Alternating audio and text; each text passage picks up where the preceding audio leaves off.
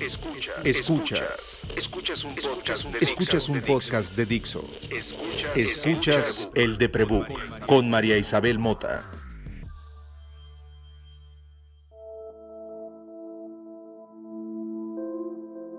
Hola, soy María y para bien o para mal vivo pegada al celular. Y soy una de esas cuarentonas que cree que TikTok sí vino a cambiarnos la rutina a los nocturnos y el negocio a los social medieros. Y para hablar de estos intriángulos de la psique y el consumo marquetero digital, he traído a este espacio a dos de mis personas más favoritas en el mundo, gente con la que acostumbro tomarme chelas y mezcales en mejores tiempos, pero que hoy pues nos tomamos su mezcales de vez en cuando y por ocasiones ñoñas, como hablar de esto. Traje a, a mi amorcito Kim de Anda, Hola. Vino a hablar hace poco sobre nuestro insomnio y que se dedica a... Hago marketing digital en una agencia de relaciones públicas. ¿Hace cuántos años que haces marketing digital y RP? Marketing digital, ay Dios mío, yo creo que unos 12. O sea, hay gente que nos escucha que no había nacido, ¿te? Claro, claro, sí, sí, hay gente que no, no vio nacer MySpace ni morir a MySpace, no vieron los primeros pasos de Facebook en donde nos mandábamos, ¿se acuerdan que nos mandábamos tragos? Les mandabas como a tus amigos un traguito y jugábamos Farmville. No les tocó el inicio de Twitter en donde éramos una comunidad y creo que vamos a hablar un poquito de eso en un momento, pero era una comunidad muy distinta al Twitter que hoy la mayoría conoce. Entonces sí, ya muchos, muchos años haciendo esto. Y bueno, eso es cuando uno tiene muchos, muchos años. Pero luego vino mi mejor amigo, y mi mejor amigo, yo el mejor amigo le digo Master. O sea, he's my Obi-Wan Kenobi. y he's my Obi-Wan Kenobi porque pues también, o sea, también me lleva años, ¿no? O sea, también, entonces cuando los que dicen que MySpace, pues mi máster y yo sí podemos decir, ¿te acuerdas cuando no había celulares? Cuando no había computadoras personales. ¿Te acuerdas cuando el cine era de una pantallota grandota nada más? Exacto. Y mi máster, que es Don Ángel Buendía, alias Ornitorrinco Digital, ¿Tiene más o menos cuántos años dedicándose a esto, Master? Pues dedicarse ya full time, como vamos para 12, también un poquito como Kim, fue, casi todos brincamos como por esa época. Bueno, al menos la gente con la que nos eh, juntamos. Nuestra pequeña burbuja. Exacto. Nuestra pequeña burbuja tuitera tiene más o menos entre 12 y 14 años dedicándose al digital o a comunicación. Pero desde antes, desde 2007, ya andábamos en estos negocios cuando los blogs salieron del mar, que fueron así como los anfibios de los medios sociales. Ahí me tocó un mundo donde todos nos comunicábamos por los comentarios de los blogs e intercambiábamos enlaces de nuestros artículos. ¿Desde entonces Ornitorrinco o antes de Ornitorrinco hubo No, Ornitorrinco Digital nació originalmente como un blog. ¿Es el de cepa? ¿Es el de origen? Exactamente, así la, la, raíz ajá, es, eh, era Ornitorrinco en línea. Kim, ¿tú tuviste blog? Claro, tuve Fotolog, tuve blog en Blogspot, tuve todo, he tenido todo. O sea, tengo TikTok. Gracias a No, no lo uso, pero exploro todos los medios digitales. Uno nunca sabe. Sí, yo también tengo TikTok, pero todavía no he podido lograr averiguar qué es lo que podría yo poner ahí. Yo siento que recetas, va a ser mi TikTok, va a ser de recetas. Yo estoy esperando el Kim's Kitchen. Sí, creo que ese puede ser como la plataforma para compartir recetas fácil y rápido. Mi tema es que me cuesta trabajo la edición en TikTok porque generación, ¿no? Sí, sí. Y, creo que en este ejemplo, justo, o sea, nos llevamos más o menos entre los tres, unos 15, como que fluctuamos en esas edades, y tenemos comportamientos digitales muy parecidos a pesar de todo, y también tenemos comportamientos profesionales muy compartidos. Y creo que eso nos ha llevado además a entender a esta generación de la ansiedad, ¿no? Como dices, ¿no? Somos parte de la generación de la ansiedad. No es por nada que Winona Ryder sea nuestro estandarte como Gen X o que eh, Carrie Fisher sea nuestra heroína en todos nuestros pósters y que mujeres como Billie Eilish que hablan abiertamente de un montón de cosas, ella de su, ella tiene, tiene Tourette y que sea natural, cómo todos estos iconos han traspasado culturalmente y cómo consumimos esa información, nos ha pasado a nosotros tres y además comemos de esto. Creo que ahí llevamos ventaja, ¿no? porque les platicaba yo aquí a los coleguitas, a los amables coleguitas, que quienes escuchan este espacio, eh, pues es gente muy joven. Tengo muchas mujeres entre hay, hay, niñas de 13, 14 años que me escriben, hasta mujeres como de 28, 30, y muchas son mamás, y muchas empezaron con la pandemia a entender cómo ganar dinero en línea, por mil razones. Servicios que puedan dar como consultas, clases, cualquier tipo de producto que pudieran vender, y entonces perdieron esa frontera que tenían ganada y no sabían. Su teléfono era su vida personal, era su Facebook, era su Twitter, era su Instagram y de repente todo era todo al mismo tiempo, los clientes y los amigos y una notificación bien podía ser una noticia dramática como que alguien está enfermo de COVID o una venta y aprendes a vivir en ese constante vigilia de dónde está lo importante y lo urgente. Hace un poquito en un Social FM podcast nos topamos un artículo que me gustaría que Master nos volviera a platicar y que nos trajo a este podcast para hablar de qué podríamos aprenderle a pesar de todo a las redes sociales para traerlo a la vida real. Master, es... su podcast. Gracias. El, el, artículo que María comenta es uno que salió hace un par de semanas en eh, un sitio dedicado a todas las noticias digitales que se llama The Verge, por un cuate que tiene mucho rato escribiendo, que le sale un rato largo a esto, que se llama Casey Newton, y hablaba o proponía la, diferencia o hablaba mucho de cómo funciona esto de los espacios públicos, parques, bibliotecas, todas esas cosas que los seres humanos hemos compartido desde hace como 4.000 años, en comparación con los espacios digitales, sobre todo de medios sociales porque así por encimita uno pudiera pensar, ah, pues es que son lo mismo, ¿no? Es el cliché ese de que Facebook es la nueva plaza del pueblo, es el nuevo parque. Y la verdad es que no necesariamente. La verdad es que los espacios públicos son muy distintos a los espacios digitales que tenemos. Una analogía que está en el artículo que me gustó mucho para entender por, hasta qué es lo que quiero decir es que una biblioteca, ¿se acuerdan de esas cosas donde hay un montón de libros y íbamos a leer cuando todo estaba bien, se comporta de una manera, todo el mundo sabe que se tiene que comportar de cierta forma en una biblioteca, hay ciertas reglas en ella, o un parque, pero sobre todo la biblioteca. Es una cosa, es un espacio público, pero es muy diferente de una librería. Una librería es un negocio, es un espacio comercial Sí, también hay libros y también podemos ir y convivir ahí y a lo mejor inclusive hasta tiene cafetería y puedes sentarte a leer, etcétera, etcétera. Pero son reglas muy distintas, son espacios muy, muy distintos entre sí, que podrían confundirse, sí, claro, pero la verdad es que son muy distintos porque una librería es un negocio usualmente privado, ¿ok? Es un espacio privado y si al dueño del negocio, dueño del lugar, que tiene sus propias reglas, que te las hizo saber en el momento en el que entraste, no le gusta o no cree que las estás cumpliendo o de plano no las estás cumpliendo, está en todo su derecho de agarrarte a ti y a tus cositas y botarte a la calle. Cosa que en una biblioteca, pues si estás cumpliendo las reglas, si estás haciendo lo que debes de hacer, pues no hay ningún problema. El punto es que son lugares con reglas muy, muy distintas. Y las plataformas de medios sociales, las de Facebook, las de Twitter, las de TikTok, todas ellas, son librerías, ¿ok?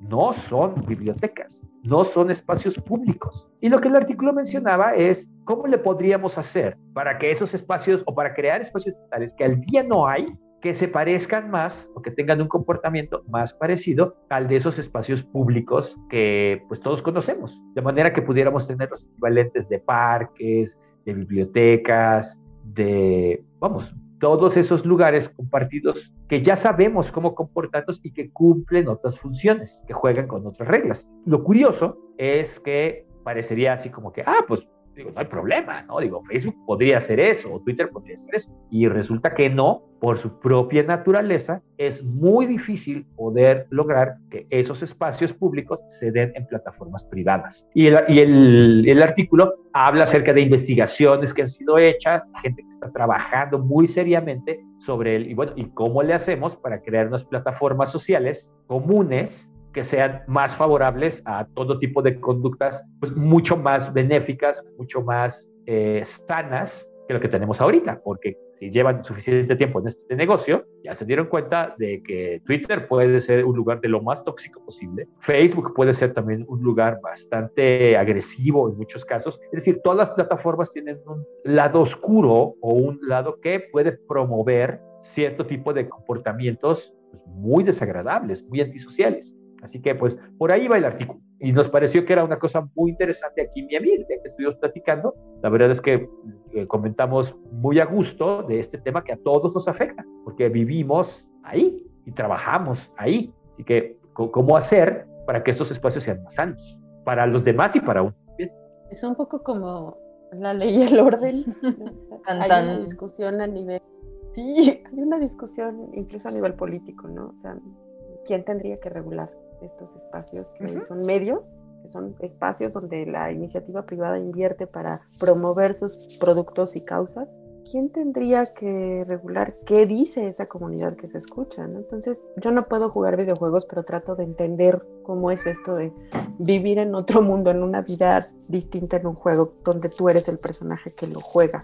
Verlo desde afuera me ha dado siempre esa perspectiva de extrañamiento. Y creo que las personas que nos dedicamos a social media hacemos el constante ejercicio del extrañamiento. Vivimos en dos burbujas, ¿no? La vida real en donde puedes, como mi gata, gritar en vida real.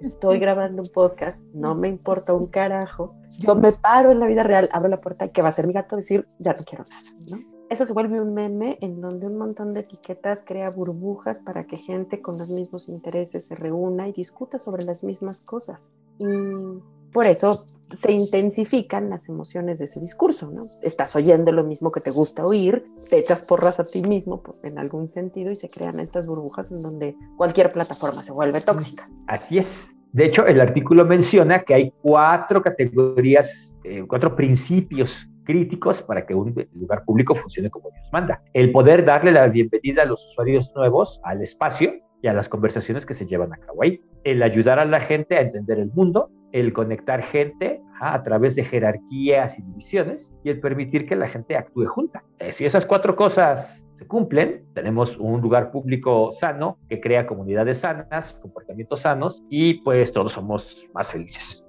Yo creo que ahí hay un tema y lo platicábamos la última vez que hablamos de esto en cuanto a, por ejemplo, la bienvenida, ¿no? Nadie te enseña a usar las redes sociales. Hay unos términos y condiciones que tú aceptas al ingresar, en teoría los lees, la mayoría de nosotros no los leemos. Y en teoría estos términos y condiciones sirven para regular tu actividad en dicha red, ¿no? Entonces hay unas más laxas, hay otras un poco más estrictas, hay unas, por ejemplo, Twitter no tiene como tantas limitantes en términos de contenido y qué publicas y cómo lo publicas versus eh, Facebook o Instagram, que son un poco más mochas, vamos a llamarle así, y se angustian más por cuerpos desnudos y pezones. Los pezones, al parecer, en Instagram son una cosa de terror. Entonces, pues al final. Sobre todo los femeninos, hay que aclarar. Ah, claro, no, por supuesto. Porque ah, los pezones masculinos no, tienen pelos, esos no, importan, pero los pezones femeninos, o sea, si tienen una glándula mamaria detrás, son van a tirar algo, van a quemar el capitol, no sé qué van son a hacer.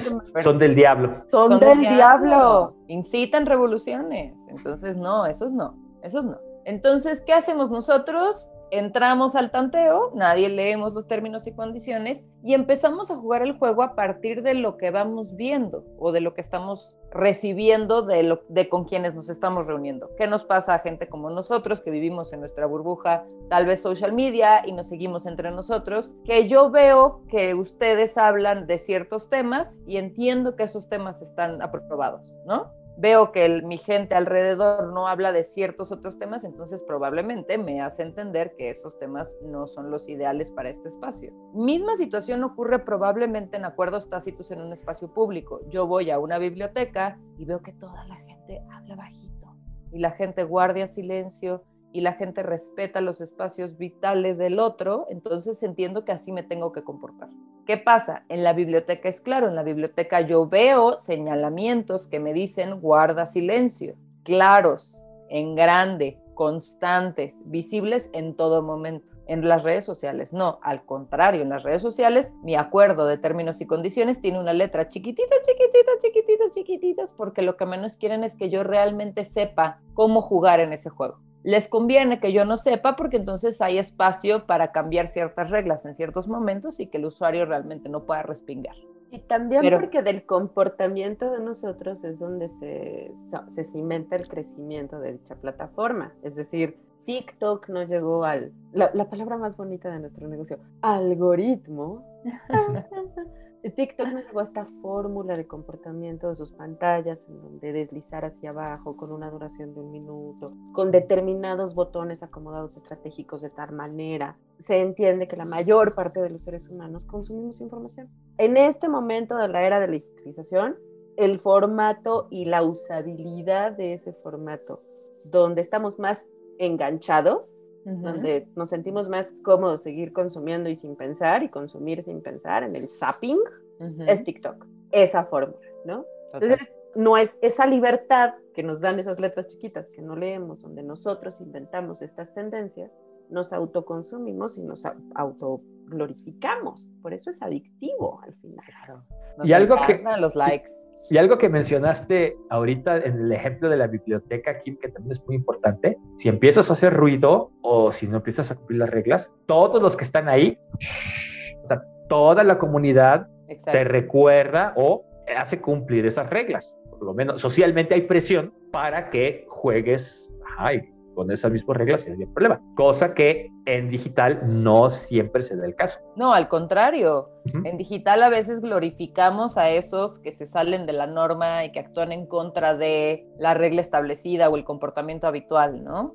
A veces con razón, o sea, ahí sí yo podría decir que hay veces en las que se necesita de ese que rompe la regla para, ¿no? Esa mujer que enseña su pezón y dice, y lo vuelvo a enseñar las 30 veces que sea necesario, pues va, ¿no? Pero a veces no, a veces va en contra del el espacio sano, de la convivencia sana, y entonces nos hacemos a un lado, ¿no? Porque, ay, ¿cómo voy a ser yo el que le diga a fulanito perenganito que se comporte? O que esto no está chido, que no sube estas cosas. A mí me ha pasado mucho con estos videos amarillistas de maltrato animal. Los odio con toda mi alma. Me, me, arruinan el día y me arruinan la semana. Y soy la primera en decirle a la gente, deja de publicar estas tonterías, porque lo único que haces es fomentar el morbo. No, pero lo hago para crear conciencia. Hay mil maneras de crear conciencia. Esta no es. Mi argumento más tajante contra esa gente es, yo he vivido los últimos 13 años de hacer marketing digital gracias a que inventé Pata Pirata en un blogger, claro. diciéndole a la gente, tú le vuelves a decir un animalito,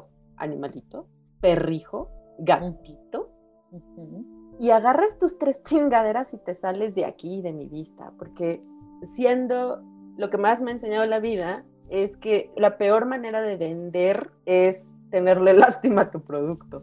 Claro.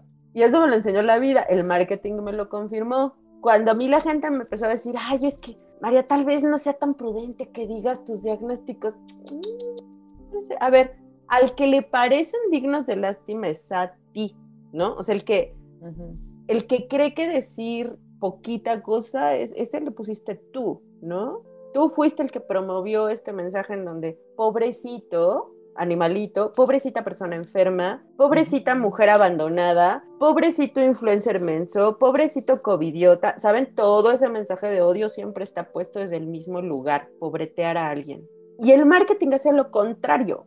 El marketing siempre está glorificando las ventajas de un producto, de un servicio. ¿No? O sea, no andamos vendiendo, justo por eso existen las letras chiquitas. Claro. Volviendo al asunto este de que me escucha gente que aprendió ahora a vender su chamba y que perdió esta frontera, me gustaría que les diéramos alguna herramienta viable para no volverse locos ahora que en su celular tienen la oficina, su familia, su entretenimiento, porque además es como buenos usuarios que están aprendiendo sobre marketing digital, están bombardeados de Facebook es el diablo, WhatsApp se robará tu alma, Trump quiere tirar a TikTok porque nos van a inyectar un chip en una vacuna, ¿saben?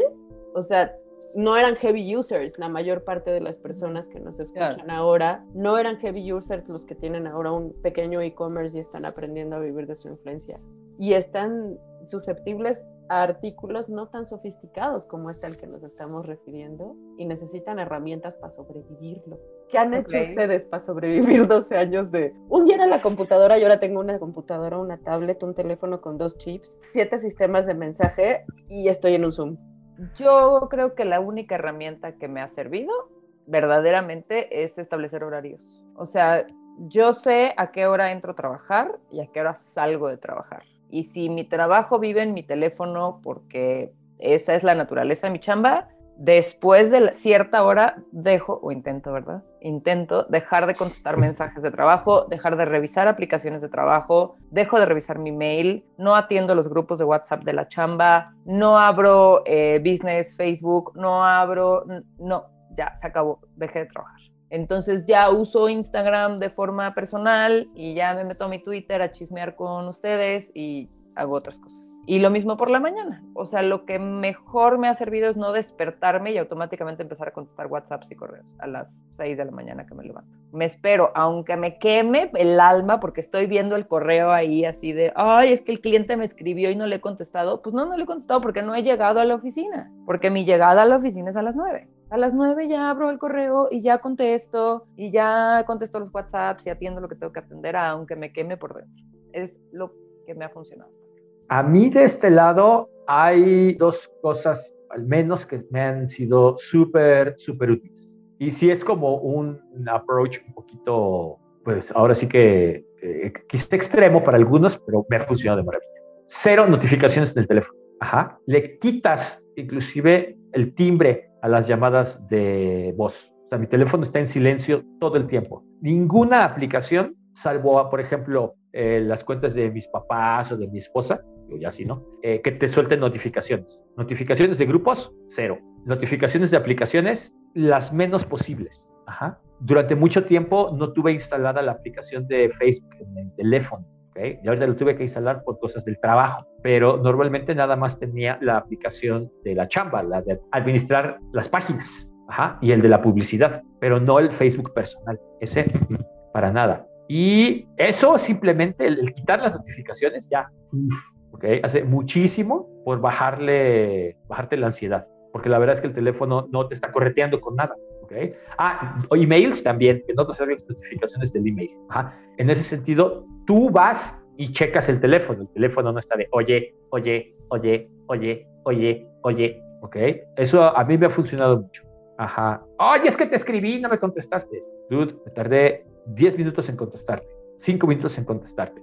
Estamos demasiado acostumbrados a que todo tiene que ser de inmediato y la verdad es que casi nada tiene que ser de inmediato. Yo creo que el microondas nos echó a perder, Master. Quizá. O sea, piénsenlo bien. O sea, creo que antes la tetera, que era probablemente esa alarma eh, dentro de un contexto de tiempo de urgencia, ¿no? O sea, el café de la mañana. La tetera era como medio hasta amable, ¿sabe? Como que Mm, chidito. A ver, y ya ahí se quedaba y no pasó. Pero no, un buen día decidimos que queríamos palomitas en menos de nueve minutos, como se tardan en el sartén, ahora las queremos en tres y en una bolsa. Entonces, que estén en tres minutos y van a sonar, y van a sonar como suena un aparato que tiene radioactividad y está en tu cocina, ¿no? Todos vamos a morir. Todos vamos a morir. Metiste un detenedor al microondas. Exacto. Otra cosa que también me ha sido muy útil y aparte es mucho muy práctico, en los navegadores, por ejemplo Chrome, abran instancias para una, yo tengo mi instancia de, Chrome personal y la de trabajo. Okay. Mm, es bueno. Ajá. Y la de los diferentes clientes, para no tener todo en una solo. Porque si tienes todo en una sola, te vuelves loco. Pero si tienes tu Chrome personal, donde estás en tus cosas personales y te dedicas a ver videos en YouTube, lo que sea. Tu Twitter, y, o sea, las cuentas solitas, no, no las ligadas. Exacto. Y luego ya tienes las otras instancias de Chrome con otros usuarios que ya son las de la chamba. Y ahí sí, literalmente tienes como una división, no física, pero por lo menos de información de tu faceta personal y tu faceta de chamba. Y las demás facetas de, por ejemplo, de tus otros negocios, los que llevamos cuentas de algunos clientes o cosas por el estilo, cada uno tiene la suya y nada más vas a ellas cuando las necesitas.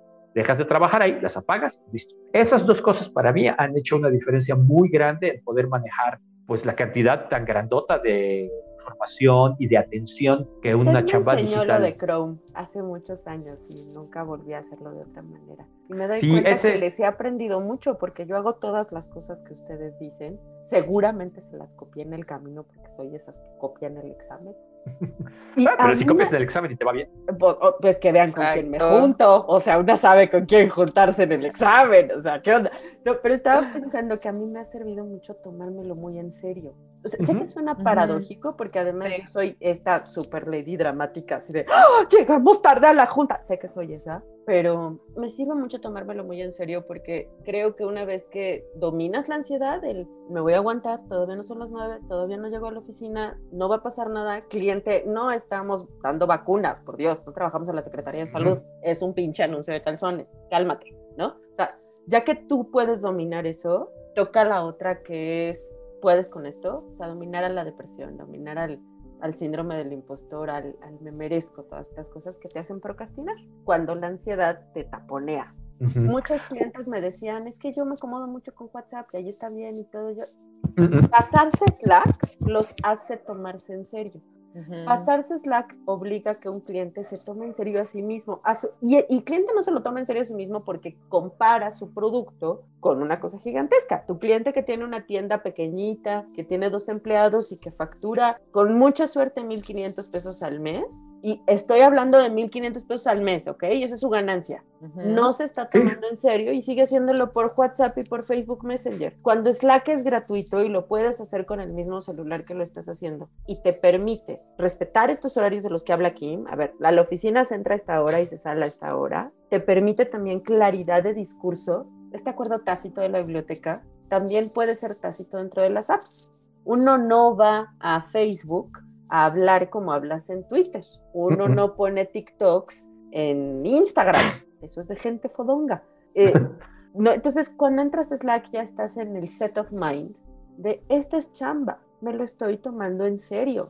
Aquí no podemos platicar de tu cumpleaños, de si te sientes mal o bien, porque además muchos de nosotros trabajamos horas exhaustivas en una pantalla y nos volvemos amigos en la chamba. Cuando cruzas esos discursos, hay momentos laxos en donde la permisividad emocional de un discurso personal en la chamba puede trastocar cómo te sientes en la chamba con tu jefe, ¿no? Si dos horas antes te contó lo peor que le había pasado en su vida. Si abres Slack y hablas de trabajo, hablas de trabajo y te concentras ahí y obligas a tu mente a, ya sé que te quieres morir ahorita, ya sé que no puedes con nada, ya sé que te duele un chorro la espalda, ya sé que no puedes con la vida, ya sé que, sí, ajá, nada más que ya son las nueve, mándame mail abre Slack y revisa esa conversación. Ahorita abrimos WhatsApp y nos volvemos a torturar con el mensaje de tu ex, con la foto de, de lo que te dijo fue tu amiga, con el meme que te hizo sentir. Sí, pero ahorita Slack. Y tomarte en serio ayuda mucho. Sí, algo que, eso sí, pueden citarme, no existe cosa peor para trabajar que WhatsApp. Sí, lo peor. Así, tal cual, así de categórico. La verdad, no existe otra cosa peor para trabajar que WhatsApp. Es la peor herramienta que puedes. Y pueden citarme. Es que dijo Ángel que es lo peor que podemos utilizar. Sí, puedes citar. No está hecho para eso, está hecho para otra cosa, no para trabajar. Cosas como Slack, hay mil cosas gratuitas, mil cosas que están mucho mejor pensadas, pues que están pensadas para eso, punto. ¿ok? WhatsApp no es una de ellas. WhatsApp está hecha para comunicaciones informales, rapiditas, personales. Está muy bien, pero no para la chamba. Es lo peor que existe. No lo usen, ¿ok? De veras, no lo usen. El correo electrónico, inclusive, que tampoco soy particular fan, funciona mejor. Y mira, que eso ya es decir. Sí, sí, yo creo que WhatsApp es de lo peor que puedes tener en trabajo, justamente porque ahí está tu vida personal. Algo que platicábamos también la última ocasión y que creo que también dio pie a que nos reuniéramos hoy los tres, es justamente cómo pues la vida personal se nos invadió por el trabajo a todos, ¿no? A los que nos dedicamos a digital y a los que no, y a todo el mundo llega esta pandemia, nos encerramos en casa y el trabajo se viene a casa con nosotros. Y nos empieza a generar una serie de retos de cómo lidiar con el trabajo en mi casa, desde tu espacio, ¿no? Ah, esa es otra. Eh, hay gente que trabaja en la cama, digo, cada quien, pero no se los recomiendo, porque mentalmente tu cabeza tiene que entender qué pasa en qué lugares Si empiezas a trabajar en la cama, a la hora que intentes dormir, no vas a poder dormir porque es tu espacio de trabajo. Entonces, ¿cómo te duermes en el trabajo? No duermes a gusto, estás pensando en cuestiones de chamba. Entonces, eso, ¿no? El espacio. cuando estás enfermo, cuando de verdad estás enfermo y te pones encima de la computadora, tu cuerpo se confunde. No te lo tomaste en serio. Eso es cierto, eso es algo que también, nunca trabajar en la recámara. Yo no puedo, al menos yo me puse esa regla cuando empecé a trabajar de freelance en casa, que llevo casi 10, más de 10 años haciéndolo. La recámara no es para trabajar. No, o sea, no, punto. Y ha funcionado. Claro. Eh, Puede uno estar en pants, porque ah, ustedes no nos están viendo, queridos, pero nosotros tenemos el mejor style del pants de trabajo. O sea, Master está rockeando su gabán negro. Kim trae una sudadera verde olivo divina. Combinamos perfecto, por cierto, Kim y yo. Los tres estamos en pants, estamos en el glamwear, pero los eh, tres... No. no, no estamos en el glamwear. Homewear, en el homewear. Pants no, pants no. Hoy se yo puso no puedo jeans. Trabajar, yo no puedo trabajar en pants. Yo no puedo trabajar en pants ni en. ¿Usted está en jeans? Bueno, en mi defensa yo diré que yo iba a la escuela en pants, pero nadie se daba cuenta. Ok. La gente no se daba cuenta que andaba yo en mi pijama. Es pijama elegante. Yo le llamo pijama elegante. Exacto. O sea, de veras, pónganse el día encima. O sea, de veras, despierten. No importa si estás todo el tiempo en la misma recámara, y sé que esa es la situación de muchísima gente en nuestro país. Pónganse áreas y espacios específicos. Duermes en un espacio y hasta configuras esa cama para trabajar en esa misma cama, pero de otra manera tiendan su cama todos los días. Tiene un maldito poder eso impresionante impresionante. Necesitas, se acaba de cruzar un gato dentro de la cámara, estamos grabando y hay un gato pasando por la ventana y los gatos no deben de estar aquí cerca. Esto de grabar con los gatos siempre es muy complicado. Pero volviendo al tema de las rutinas, en el episodio de las del insomnio hablábamos de la importancia de tener el teléfono lejos. Claro.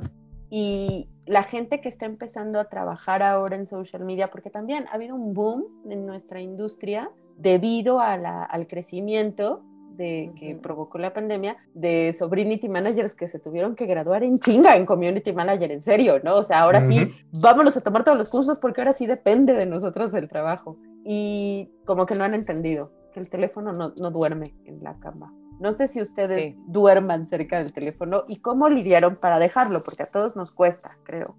yo tengo temporadas.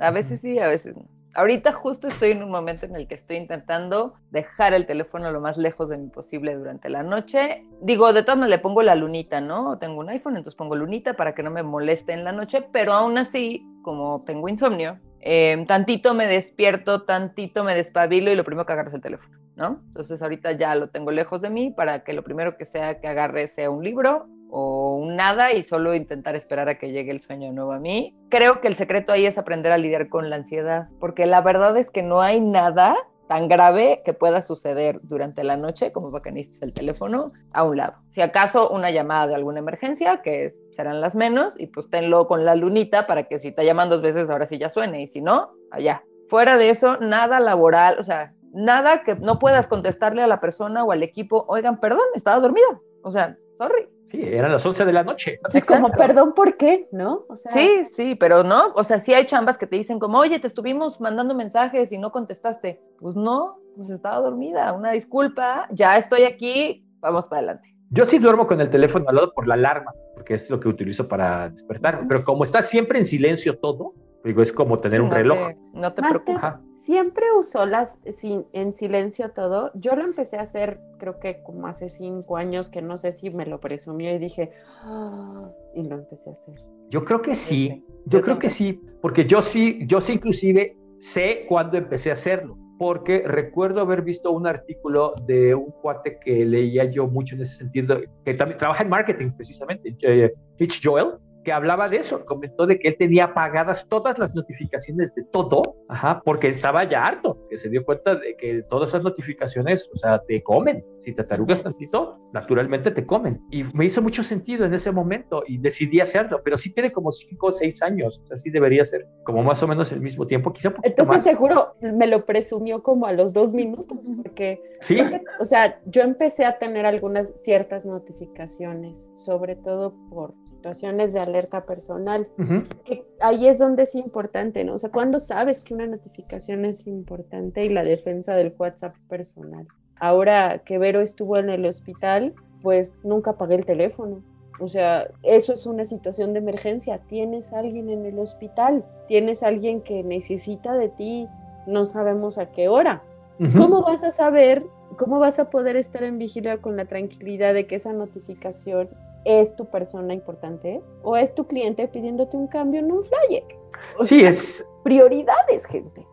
Sí, sí, sí, sí, totalmente. No, yo ahí sí sigo también ese ejemplo del máster de tener todo en silencio. Y les voy a decir, les voy a ser muy honesta, lo tengo en silencio porque si estuvieran, o sea, si tuviera sonido mi celular sonaría todo el tiempo, o sea, todo el tiempo. Sí, sí. 24-7. Ah, o sea, esto es, todo esto es del ratito que llevamos platicando nosotros, que no es el celular. No, y de hecho. 24-7. Claro, y muchas aplicaciones inclusive tienen la opción de que no te muestren notificaciones.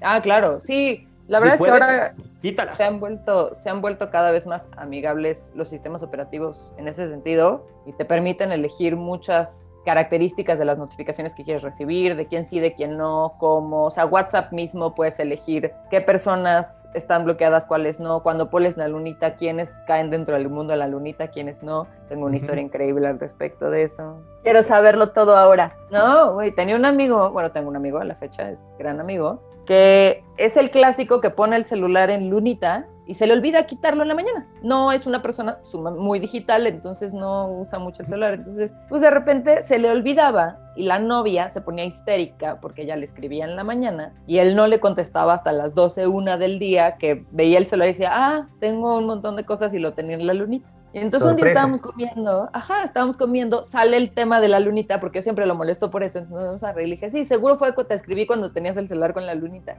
Y se pone histérica la novia, ¿ya ves? ¿Cómo no soy la única?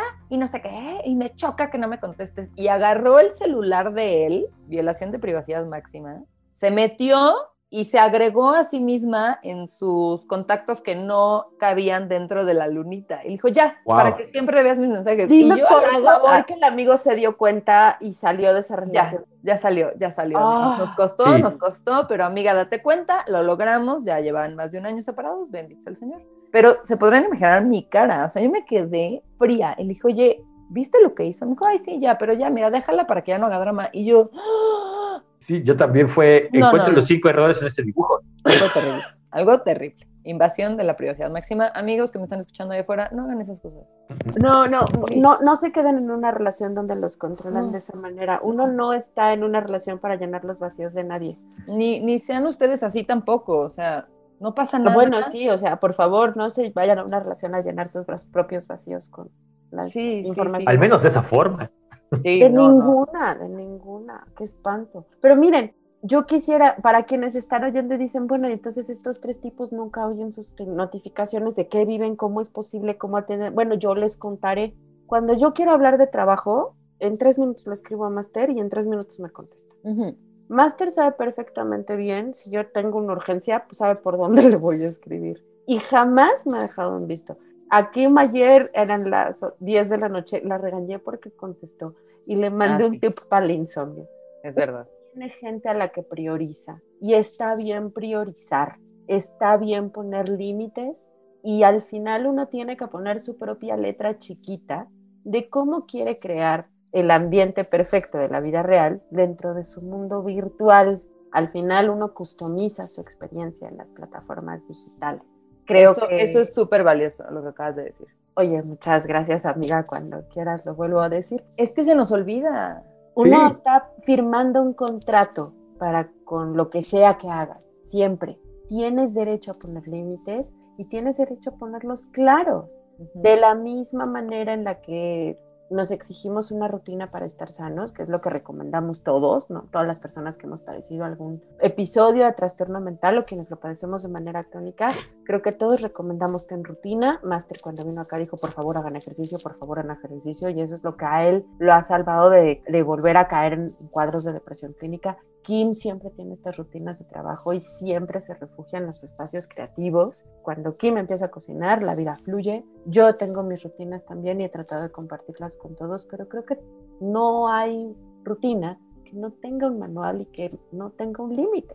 Al final para eso las inventamos. Pónganse los compas, o sea, sean los activistas de ustedes mismos y sus propios fans, por favor, cuídense mucho y quiéranseme mucho porque el like de TikTok, el, bien que puedas ganar hoy en Facebook Marketplace, no va a definir nunca tu ánimo. Y el ánimo es de donde sale todo. Las ganas para hacer una galleta y venderla, las ganas para construir una estrategia y venderla, las ganas para construir un curso y venderlo. El marketing nos ha enseñado, creo, a nosotros y a todos los de nuestra privilegiadísima burbuja tuitera, eh, muchas herramientas lingüísticas para sobrellevar las crisis. Y eso es lo que comparto con esta gente tan inteligente que hoy vino a este bonito congal, a este podcast de las emociones lleno de engagement que llamamos el de Prebook. Es correcto, muy feliz. Quiero preguntarles a ustedes dos una última cosa. ¿Qué espacio afuera les parece tiene las mejores reglas de convivencia? O sea, la biblioteca, por supuesto, ¿no? O sea, se entiende, creo que... La gente respeta mucho las bibliotecas, ¿no? Sí, y creo que no importa si eres como nerd o no. Pero, por ejemplo, ustedes dos son asquerosos fans del americano. O sea, ustedes hablan americano, ¿no? O sea, ustedes hablan fluently NFL, ¿no? Yo no, pero he sido muy beneficiada de eso, porque el NFL es, estructura y es rigidez y es rutina y es un montón de emoción en medio de un montón de disciplina. ¿Qué espacios afuera, qué normas de espacios afuera les acomodan perfecto? ¿Les caen bien? Buena pregunta. La verdad, pues es que la verdad es que, o sea, en últimos años ya los espacios públicos también se han vuelto o sea, este tema de la no censura y de entonces yo puedo hacer lo que yo quiera, porque si no me estás limitando mis derechos y luego entramos en estas discusiones de dónde empiezan y terminan los derechos de cada quien, han eliminado un tema importante que es el respeto, ¿no? Entonces, jugar esa línea se ha vuelto, la verdad es que bastante complicado. Ejemplos hay miles, o sea, estás en el cine y no falla el que está hablando. Me tocó una vez un señor con una laptop haciendo tablas de Excel en el cine. ¿Por qué no? O sea, sí, era como, señor, y de alguna manera no estaba molestando a nadie, pero el solo hecho de que hubiera una persona con una laptop me hacía voltear a verlo, o sea, no podía disfrutar de la película porque aunque tenía la luz en lo más bajo de la pantalla, yo veía su, su pantalla, ¿no? Y, y, me distraía y no disfruté la experiencia del cine por estar poniéndole atención al señor con la laptop y sus tablas de Excel. Entonces hay todas estas cositas extrañas que es como, ok, no le hace daño a nadie, pero tampoco está siguiendo las reglas del lugar y del espacio en el que estamos. Dice, diga cuándo si ya estás dañando al de al lado o molestándolo, como el que no se calla y está platicando y es como, güey, silencio, estamos intentando escuchar la película. Ok, el cine no, el cine ya no. Ajá, no, claramente. Y te digo, no sé en este momento si podría verdaderamente pensar en un espacio público en el que 100% disfrute las reglas o sea, es que te diría un, bar, o sea, por ejemplo, el Onder a mí me parece uno de esos lugares fantásticos, porque el espacio social que genera es muy, em, muy respetuoso del otro. O sea, en ese lugar se, se unen tribus completamente diferentes, ¿no? Están los super góticos, pero también están los high energy, pero también están el borracho de las 5 de la mañana que no supo dónde afterear están los fresas que van a ver como este espectáculo de vampiros que no saben qué onda, o sea, hay de todo. Y todo el mundo es muy respetuoso del otro en realidad, habiendo siendo un espacio, la verdad es que bastante decadente, entre comillas. Y la gente acata las reglas del lugar, y las reglas del lugar son no molestas al de al lado. Eh, la gente va a bailar, por ejemplo, no es un lugar a la que la gente se va a emborrachar porque realmente alcohol solo hay cerveza. Entonces no juega en el lugar, o sea, en el lugar que muchos antros, ¿no? De que es donde me voy a emborrachar, sino aquí verdaderamente vamos a bailar, a vivir la experiencia de la euforia del baile y de dejarte ir y de dejar un poquito las inhibiciones y de voltear al de al lado porque no te importa el de al lado, realmente vas como a lo tuyo. Creo que ese es un lugar en donde lo hacen sumamente bien. Eh, el lugar mismo refuerza las reglas muy bien eh, tienen un sistema de seguridad bastante efectivo en general, pero creo que es de esos pocos lugares, ¿eh? No, no se me ocurren muchos otros. Master. Híjole, también a mí me dejaste pensando y la verdad es que no hay muchos. El único que se me ocurre, y que ahorita no aplica, porque pues, no está funcionando normalmente, es nuestro café favorito, este, Cucurucho Roma, por ejemplo, también era un lugar que tenía como una comunidad y una manera de, de estar que también era muy respetuosa, que también era muy agradable, que literalmente podías poner a platicar con el de al lado en muchos casos, que se creaba de alguna manera, de manera, entre comillas, natural, pero que de la misma manera era propiciado por el trato de la gente que ahí trabajaba, por la manera en la que estaba armado, por toda una circunstancia, ¿no? Y es ese arte que ha estado ahí desde hace cuatro mil años, que ya quizás hacemos instintivamente de crear un espacio público. Ese era un espacio privado, es una cafetería y el, lugar, el bar que describí aquí también es un espacio privado, pero está más cercano a cómo debería funcionar un espacio público que otras cosas, sobre todo porque están pensados para socializar, están pensados para poder estar de manera social, de manera sana. Y ese yo creo que ese es el, el meollo del asunto. Eh, ah, por ejemplo, un lugar que me gusta mucho estar y que también creo que existe un espacio público por definición, a mí me encanta, por ejemplo, irme a sentar a las bancas de piedra de la lateral de reforma. Y ese es un espacio público así, pero con todas las de la ley. ¿ah? Es un espacio público con P mayúsculo. Y puedes sentarte ahí y la Ciudad de México desfila frente a ti y estás simplemente ahí sentado, viendo al mundo pasar.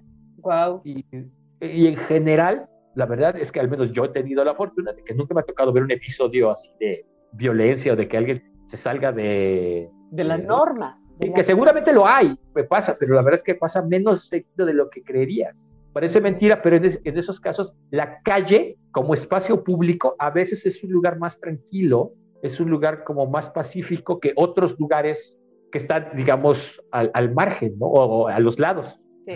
Es, es, muy, es muy curioso. Me, me, hizo recordar la última vez que pude escuchar Social Effect en las escaleras de la Victoria Alada viendo el atardecer y lo mucho que extraño la calle, lo mucho que extraño. Soy agorafóbica y ustedes saben lo que me cuesta salir, lo han visto, pero eso no quiere decir que como cualquier ser humano no extrañe el sol y caminar y, o sea, una cosa es que tenga fracturada la mente y otra cosa es que esté loca. Claro que me gusta la calle, claro que me gusta ver a mis amigos, claro que me gusta ver a la gente. Y pienso en que esta reflexión que hace usted, Master, porque además lo ha mencionado ya varias veces, el entendimiento de lo que de las palabras público y privado, creo que si le diéramos un poquito de chance a entender su profundidad, comprenderíamos lo importante del respeto de las reglas. Ya sé que nosotros tres somos tres ruquitos que consumen TikTok y no usan TikTok, o sea, sí ajá, sé ajá. que somos tres rucos, sé que somos tres rucos hablando de reglas, perdón, pero de verdad uno habla desde donde entiende lo que duele. Para la regla más estricta que yo he tenido para conmigo misma o la que me ha causado más ansiedad en la vida es la del lenguaje. Viví con un hombre que tenía enmarcado un artículo que no tenía un solo qué. Mm. No tener un solo qué en un artículo de más de 2.000 palabras en el Excelsior sobre política y finanzas es un acto sí, acrobático del conocimiento Uf. y el lenguaje. Y ese era mi padre y tuve el privilegio de que me educara a Rigo Cohen también. Y a Rigo Cohen le debemos enmiendas a la Constitución de ese tamaño, ¿no? Y a Cohen decía en las clases que nos daba antes de entrar a SOGEM, eh, acuérdate que las palabras tienen reglas para que las puedas romper.